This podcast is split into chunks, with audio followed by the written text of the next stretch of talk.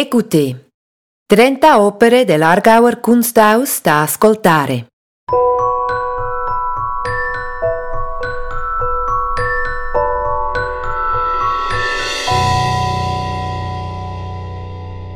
Come forse sapete, l'Argauer Kunsthaus vanta una straordinaria collezione di arte svizzera. Nei depositi del museo sono conservate circa 20.000 opere datate dal XVIII secolo ai giorni nostri. A scadenze regolari, le opere sono presentate al pubblico nell'ambito dell'attività espositiva del museo. Ogni opera si distingue per una propria biografia. La collezione online del museo propone queste storie attraverso schede descrittive. L'attività espositiva del museo nel 2022 è incentrata proprio su questa collezione. Per l'occasione abbiamo scelto 30 opere che tramite questo podcast sono fruibili anche come racconti audio. Mentre ascoltate il podcast, state forse guardando l'immagine digitale dell'opera o vi trovate addirittura di fronte all'opera originale. O semplicemente chiudete gli occhi e immaginate l'opera a vostro piacimento. Vi auguriamo un piacevole ascolto e una stimolante scoperta della collezione dell'Argauer Kunsthaus.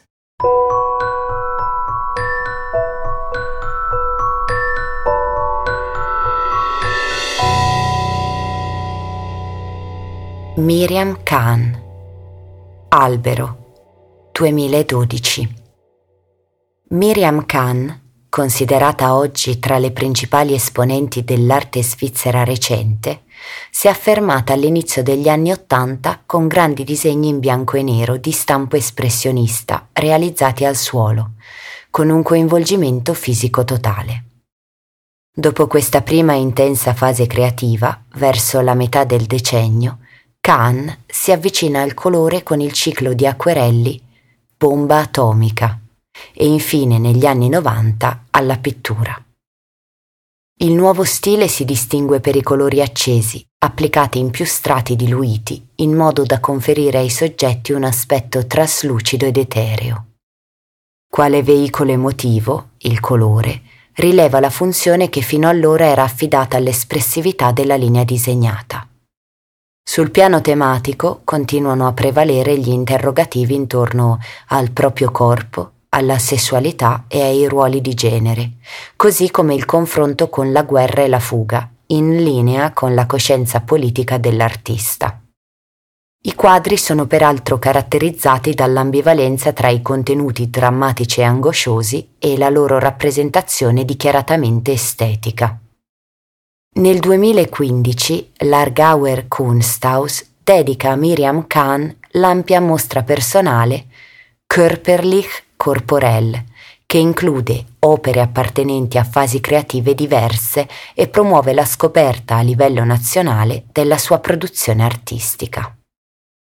La scelta di riprodurre sul manifesto della mostra l'opera Albero, acquisita per la collezione del museo l'anno precedente, conferma l'intensità della forza visiva che distingue questo quadro. L'albero, dipinto con pennellate vigorose e disposto sulla tela di grande formato in modo da occupare l'intera superficie, cattura da lontano lo sguardo degli spettatori. La rappresentazione elementare rende immediatamente riconoscibile il motivo. Il tronco robusto e l'impalcatura dei rami in un rosso acceso si stagliano sulle tonalità blu, viola e verdi più scure e sfumate della corona di foglie dello sfondo sfocato, cromaticamente indeterminato. Il soggetto non propone alcuna narrazione esplicita. L'albero si rivela piuttosto come idea o archetipo, come emblema di qualsiasi forma ascrivibile al concetto di albero. L'isolamento del motivo, l'ingombro sulla tela e la sensualità della scelta cromatica conferiscono al soggetto una connotazione quasi mistica.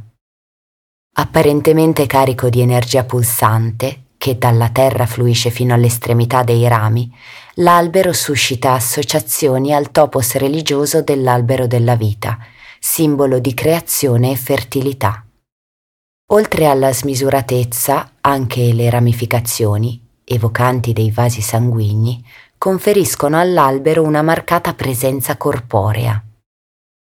Il colore rosso riveste un'importanza fondamentale nella pittura di Miriam Khan.